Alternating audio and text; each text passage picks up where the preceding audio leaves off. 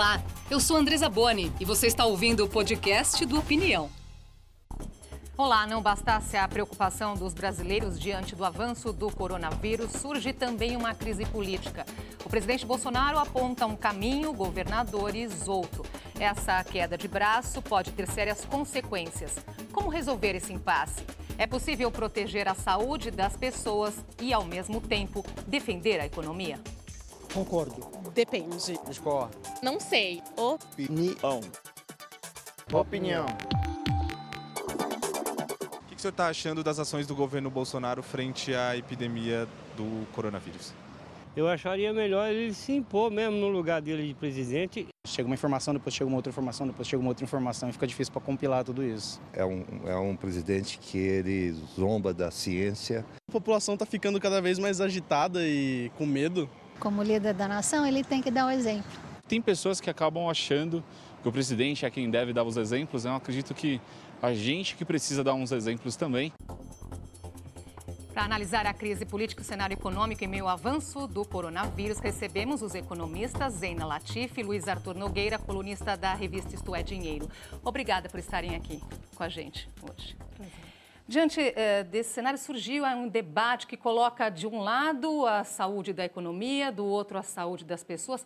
Faz sentido essa distinção?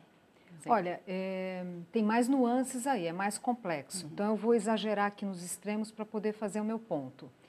Se nós não fizéssemos o confinamento social, a gente ia ter um colapso na saúde, ia ter desespero das pessoas, isso ia invariavelmente gerar uma crise social e impactar a economia.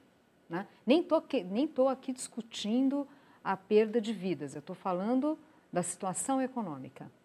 Se você confinar por um período prolongado, sem racionalidade, enfim, obviamente também numa situação extrema de um período muito longo desse confinamento, é claro que isso também não só vai ter consequências na, na, economia pelas, pelos canais que a gente já conhece, mas também porque começa a dar também desespero nas pessoas e também uma crise social. Então é muito importante nesse momento nós evitarmos visões binárias.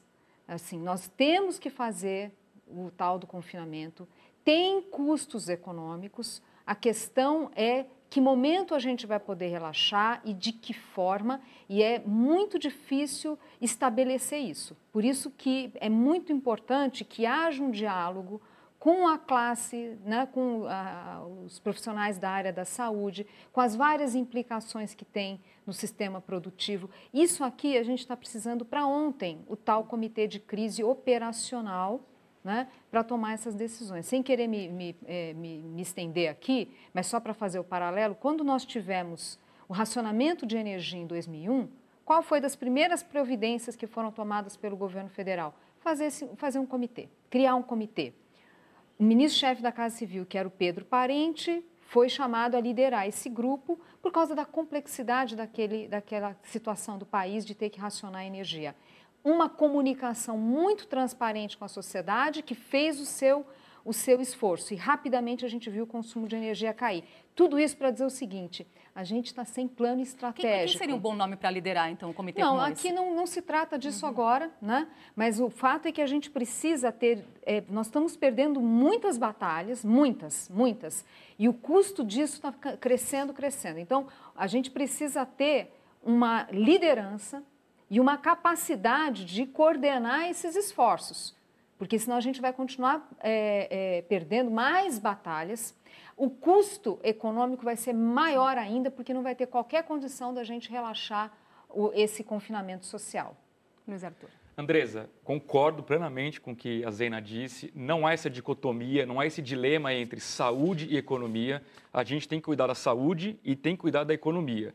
Não sou médico, mas me parece óbvio, ouvindo os especialistas, que um confinamento geral como esse é necessário durante algum tempo, mas a gente já precisa ter o plano B de saída desse confinamento, ainda que uma saída gradual, seletiva da sociedade, porque o grande debate que a gente precisa fazer é por quanto tempo a economia brasileira aguenta essa parada geral da economia.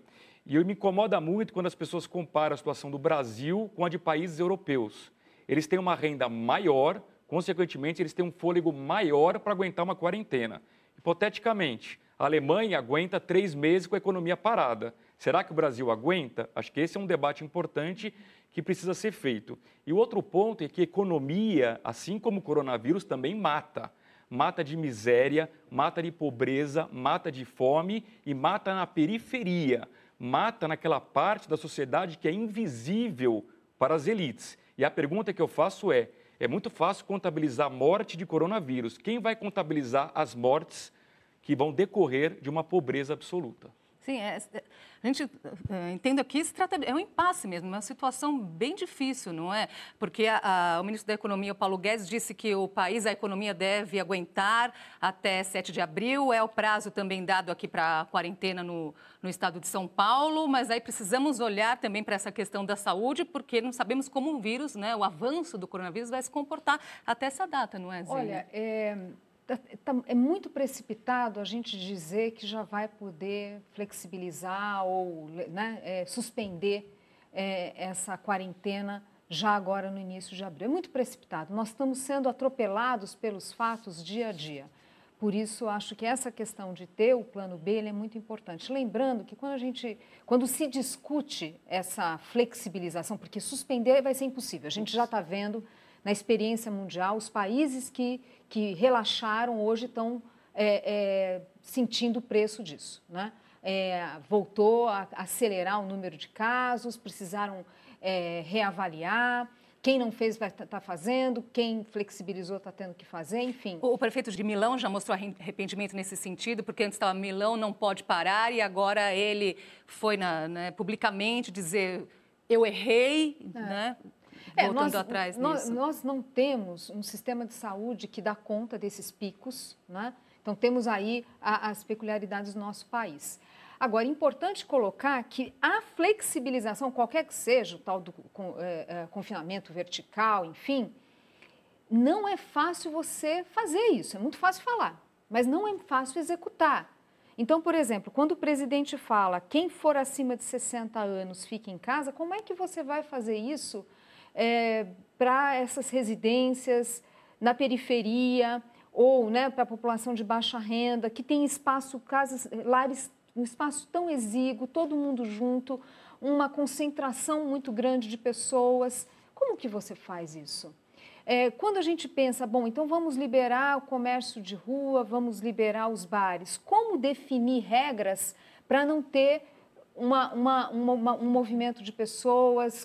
Como faz? Tem um operacional que não é brincadeira e que precisa desse esforço conjunto, obviamente, com, com os entes da federação. Não dá para uma cidade fazer uma coisa, a outra fazer outra. Hoje está assim. Né? E uma, uma falta de informação, a gente perde muito na tábua da batalha Exatamente, da, o rumo precisa ser único até para trazer segurança para as pessoas. Trazer aqui agora mais uma opinião do cientista político Fernando Schuller, professor do INSPER.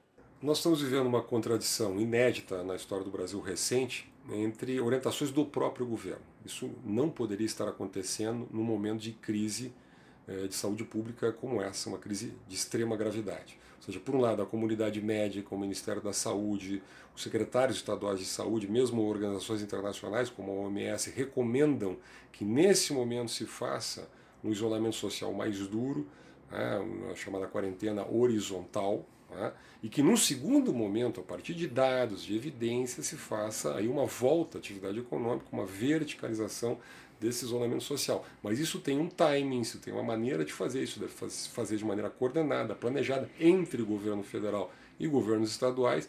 Então surpreende que o governo federal, nesse momento, em contradição com, a própria, com o próprio discurso do ministro da Saúde, o ministro Mandetta, apresente uma campanha nacional pedindo para que as pessoas voltem às ruas. Então imagina a situação do cidadão. O seu governo estadual, o seu governo municipal determina o fechamento de lojas, comércios, serviços, shopping centers, enfim, determine a quarentena, aliás, por delegação do Supremo Tribunal Federal, naquela liminar do ministro Marco Aurélio, e assiste à noite na televisão uma campanha para que volte ao trabalho. Daí você tem carreata, você tem uma disputa política em meio a uma crise sanitária. Né?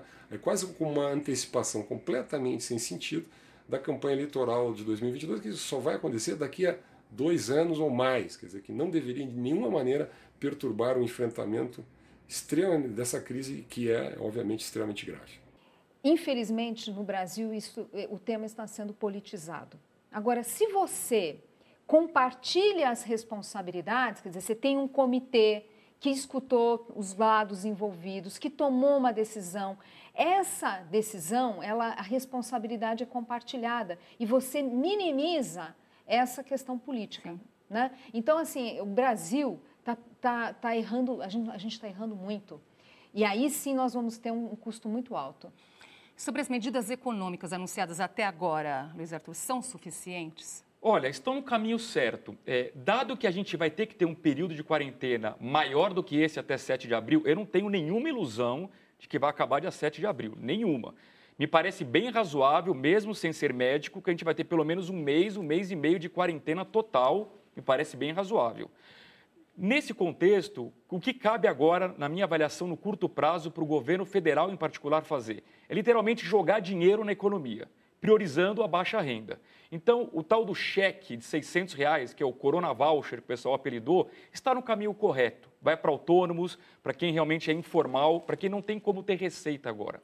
Você aumentar a Bolsa Família, caminho correto. Ou seja, é o momento de o governo esquecer um pouco a responsabilidade fiscal, que em tempos normais é importantíssima, e injetar dinheiro na economia. O mundo inteiro está fazendo isso e a gente precisa fazer em larga escala, no máximo que o governo puder. Vai aumentar a dívida pública? Vai. Tudo bem. É um mal menor neste momento. Agora, fundamental que o governo, e aí que acho que é um outro debate importante, tente sinalizar para a sociedade, para o setor privado principalmente, uma previsibilidade do que ele imagina, pelo menos, depois pode rever, de quando seria o término dessa quarentena total. Por quê? Vamos tentar pensar com a cabeça do empresário.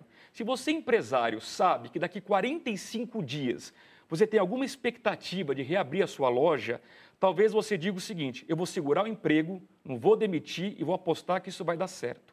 Se você fala para o empresário, olha, vamos começar com 15 dias, depois renova por 15, renova por 15, ele não vê um horizonte no fim, o que, que ele faz? Na dúvida, ele antecipa a demissão e fala o seguinte: como não tem prazo mesmo, lá na frente eu recontrato. E aí o problema social está dado. Quer dizer, é preciso, então, de fato, aumentar os gastos públicos, os ah, gastos do dúvida. governo. E o teto de gastos, Zene? Não, essas medidas emergenciais, elas não violam o teto, o teto de gastos, é, né? Eles estão fora. Então, esse não é, não é a, questão principal. Na verdade, a, nós somos um país com restrições orçamentárias, nós somos um país pobre, a gente não tem a mesma capacidade de gastar como outros. Mais do que isso, não é só um país pobre, é um país que geriu muito mal as contas públicas historicamente. Então, não é que nem a Alemanha, que agora, porque estava com as contas arrumadas, tem bala na agulha para um agir. Fôlego, Nós não né? temos. Então, que fique Sim. essa lição. O Brasil precisa ter mais disciplina fiscal para gastar quando precisa. Agora, a questão do recurso, por incrível que pareça, ainda que seja já um tema, é o menor de todos. A questão é o que fazer.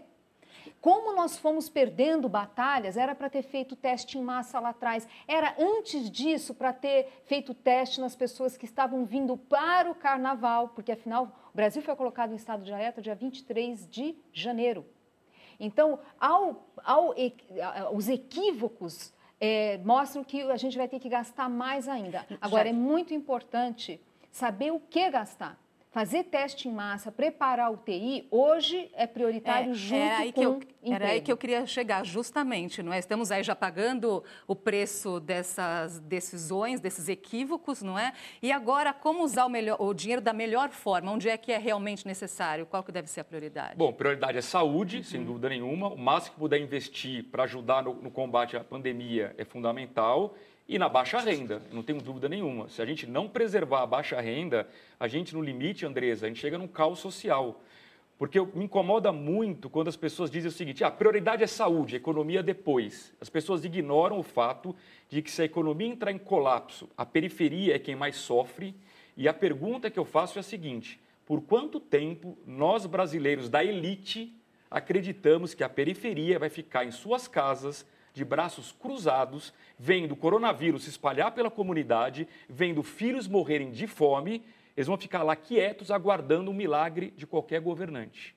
Eu duvido que eles vão aguentar por muito tempo. E aí, para isso virar um caos social, uma onda de violência e, no limite, uma guerra civil, não quero aqui gerar pânico nenhum, mas não vamos brincar com fogo. Então, cabe ao governo inundar a periferia de dinheiro, sim.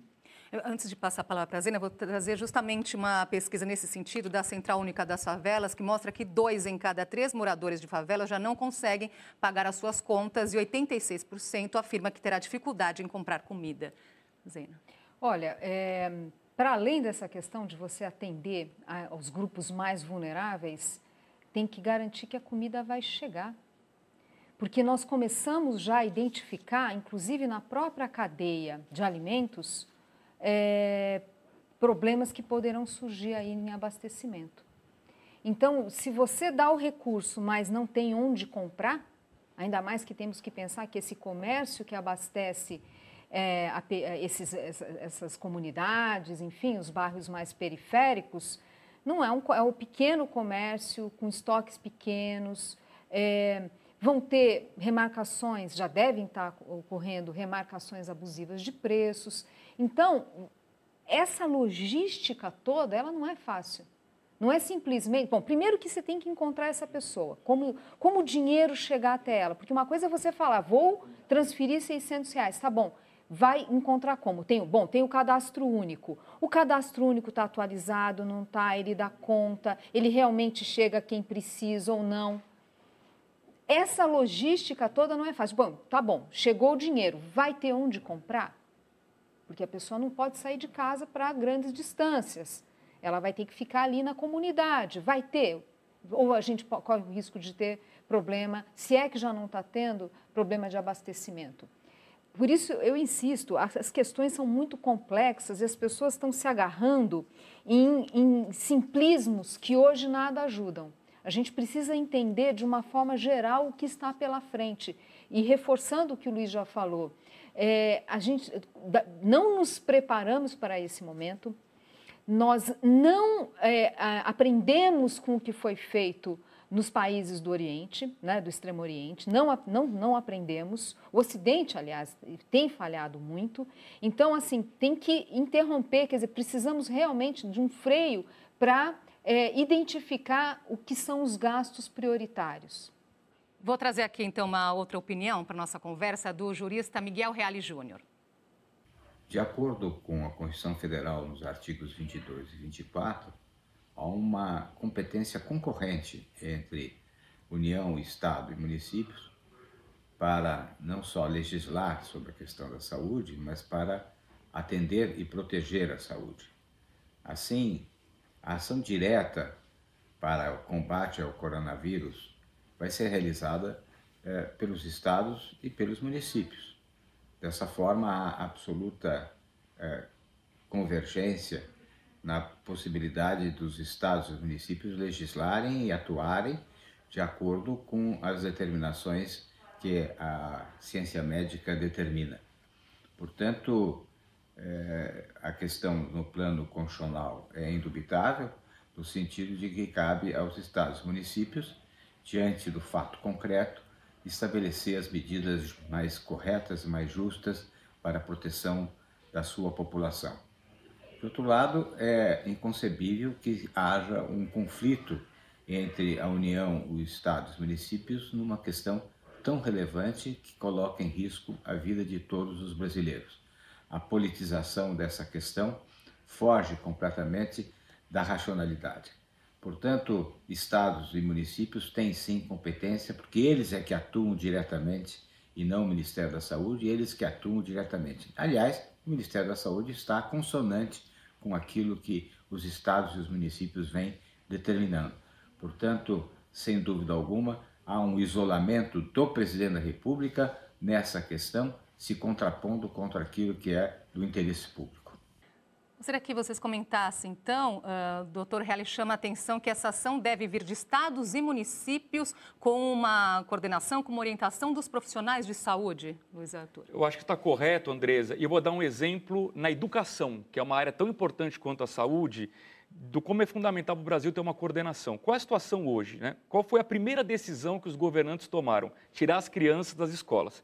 Nem vou entrar no mérito de que talvez fosse o caso de primeiro isolar os idosos antes de tirar as crianças, mas tudo bem, é um fato, nós tiramos as crianças. Quando eu debato a questão de que precisamos ter uma previsibilidade, por exemplo, nesse caso de quando as crianças voltarão para as escolas, porque a minha dúvida é qual é o limite que nós temos das crianças perderem aulas, imaginando que a gente pode cancelar férias de julho, que a gente pode cancelar férias de dezembro, que a gente pode cancelar feriados, dar aulas aos sábados, mas as crianças não podem perder o ano letivo. A gente não tem ideia, aliás, eu vou sugerir para a Zena, que é uma brilhante economista, tentar fazer esse estudo. Qual seria o impacto para essa geração de perder um ano letivo? É incalculável. Tá? Agora, o meu ponto é: nós somos um país desigual. As crianças de escolas particulares, até onde eu sei, muitas estão tendo aulas virtuais em casa. Seguindo o horário, inclusive. Bonitinho. Né? Uhum. As crianças de escolas públicas, até onde eu sei, não estão tendo aula nenhuma. Olha a desigualdade. Imagine que as crianças de escolas particulares não percam o ano letivo e as crianças de escolas públicas percam o ano letivo. Isso é um desastre econômico e social. Então, essa articulação que todos os governadores, prefeitos e governo federal juntos busquem uma saída para o Brasil é fundamental. Bem, olha, é, nessa questão das escolas, eu acrescentaria o seguinte: para os bairros, mas para as comunidades, enfim, para os grupos mais carentes, é, acho que deveria ter sido discutido. Veja, não estou falando que era o que teria que fazer, Sim. mas eu, eu sinto falta de discussões sobre isso obviamente, sobre a liderança do governo federal. Será que o ideal não, ter, não teria sido manter o ensino básico, e preparar a escola para receber essas crianças e até fazer período integral para garantir alimentação. Porque o que ocorre, e, e eu percebo essa preocupação na, nesses líderes comunitários, é que é impossível manter as crianças em casa, elas ficam nas ruas, e nós sabemos do problema de saneamento, nós sabemos da concentração urbana nessas comunidades, é, sem alimentação, descuidadas, né, é, acabam levando até é, aumentando o risco de contágio, acabam aumentando, as crianças descuidadas vão contaminar né, é, é, é, os seus parentes, enfim. É, então, acho que faltou uma discussão do tipo, olha, será que é o ideal mesmo? Será que não era melhor preparar as escolas com limpeza e informação, e preparar os profissionais, o corpo docente, para receber essas crianças, reduzir o estresse familiar, porque afinal a criança vai chegar limpa, ela vai chegar alimentada, é, reduzir o risco de violência familiar, que eu vejo como uma preocupação nas comunidades. Então, o, no fundo, é assim, pegar esse, essa questão da educação mas a gente tem que entender que isso vale para vários aspectos dessa crise. Eu vejo uma muito no desespero é, propostas para lidar com o problema e que são, ao meu ver, preocupantes. Quer dizer, você chegar e falar, não, vamos agora fazer confisco, vamos agora pegar um, um empréstimo compulsório de determinados setores, quer dizer, ficam decisões atabalhoadas, taxar grandes fortunas mistura discussões estruturais com, com, com, uma questão local e, mais ainda, a busca de saídas milagrosas, sendo que nem definir para onde vai o dinheiro a gente está sabendo fazer. Então, me preocupa esses debates extremos, né?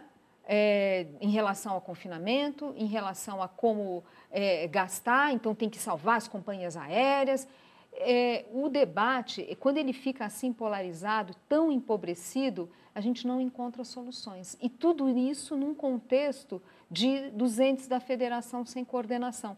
Ente da, da, da, da essa descoordenação pode atrapalhar, inclusive, a, a, a, o abastecimento nas cidades.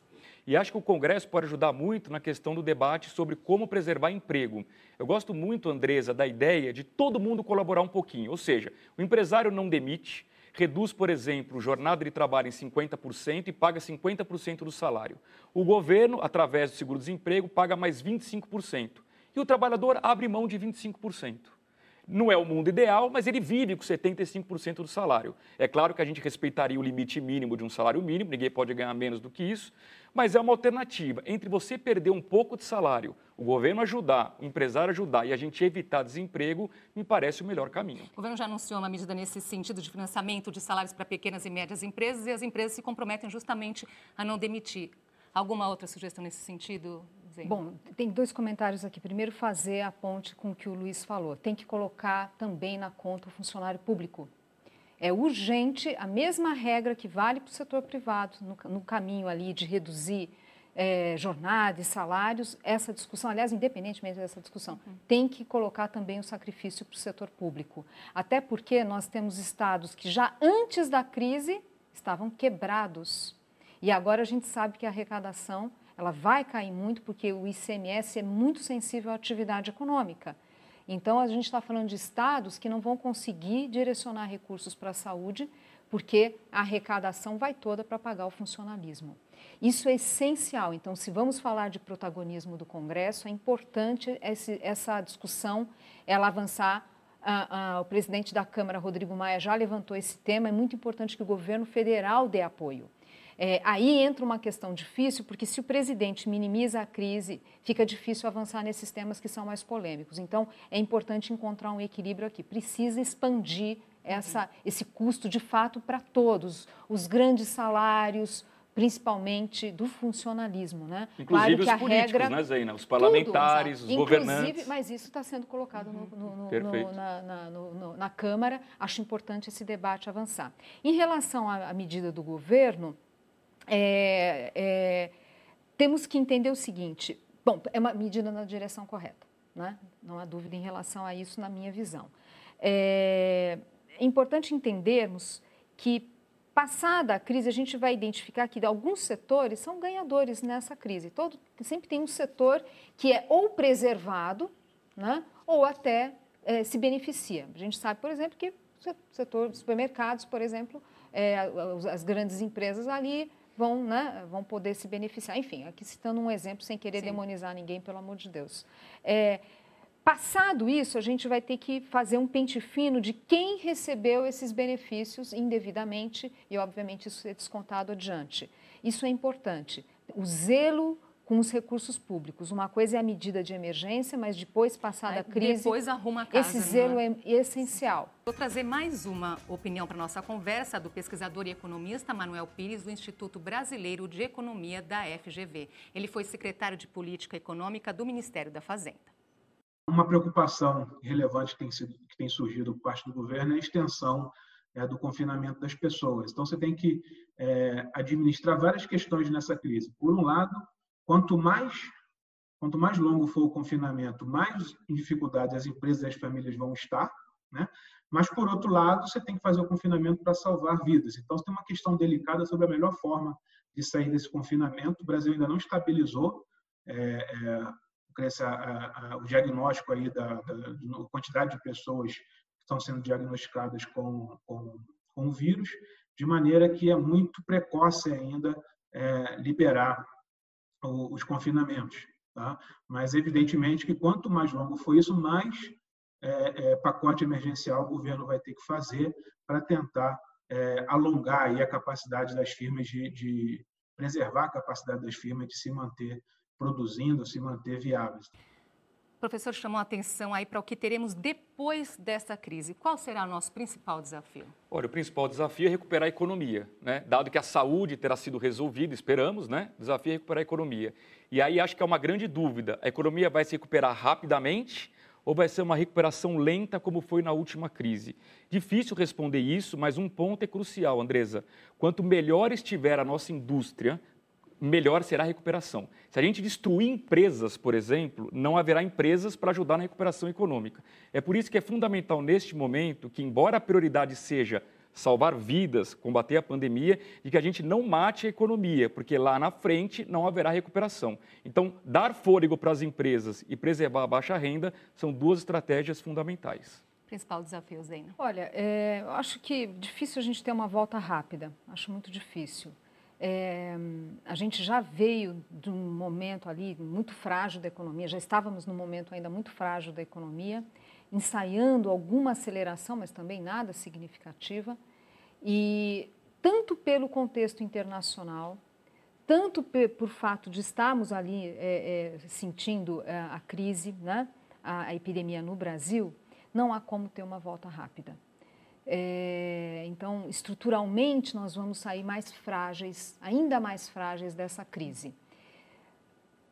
Tenho cuidado com as contas públicas, que é necessário, no sentido de não. Porque a questão não é se liberou mais ou menos, mas se gastou como deveria, porque senão a gente vai ficar só com uma dívida pública maior e crescente, é, sem ter tido o benefício de cuidar do país, cuidar das pessoas, cuidar da economia. Então, por isso é, é muito importante o uso adequado dos recursos públicos. É, se a gente errar, a gente vai ter outra taxa de juros, outra, outra confiança dos investidores, outra confiança de, de empresários. E, obviamente, nessa questão de socorrer os setores, vai ter que fazer isso com muito zelo, como eu disse. Então, vai ser uma recuperação lenta é muito importante que os canais de política econômica estejam desobstruídos para a gente conseguir avançar. A recuperação que vai depender, a velocidade da recuperação que vai depender das atitudes conscientes tomadas agora, não, não é? Nem diga. E, e nessa questão da, a, da, agenda de reformas, que é claro que agora não há como discutir, a não ser temas como esse, como uhum. é, flexibilizar a jornada do funcionalismo, vai aumentar a urgência de acelerar esses temas. Sim. E vamos ter que tomar uma decisão em relação às eleições. Exatamente, exatamente, porque ainda estamos esperando aí o que, que vai acontecer justamente também com a data da, das eleições, não é? Eu gosto aqui de terminar com uma palavrinha final que pode ser geral, pode ser direcionada aí ao cidadão, aos nossos governantes. Luiz Arthur. Minha palavra final, Andresa, não existe esse embate entre saúde e economia. Temos que salvar a saúde, que é preservar vidas de idosos, temos de salvar a economia, que é preservar vidas de crianças na periferia. Vamos fazer os dois trabalhos simultaneamente com inteligência. Olha, acho que a palavra, é, o momento pede união, união de esforços, porque os riscos são muito elevados, a gente está brincando muito com fogo, é, e de solidariedade. A solidariedade, eu estou falando na economia, inclusive alguns setores já estão ávidos para ter benefícios, esse não é o momento. Não é momento de oportunismo Não é o também. momento. E a gente sabe pelo nosso histórico, essa é uma tendência, lamentavelmente, nos momentos de crise. A gente nem percebe, mas nós, como indivíduos, temos atitudes oportunistas. É, é, a postura no supermercado, é, a postura quando teve greve dos caminhoneiros, todo mundo correu para encher os seus tanques, não pensa no outro, não pensa no dia seguinte. Aumentar o preço do produto que está faltando. Se né? isso é feito de forma generalizada no setor produtivo, nós vamos ter graves problemas.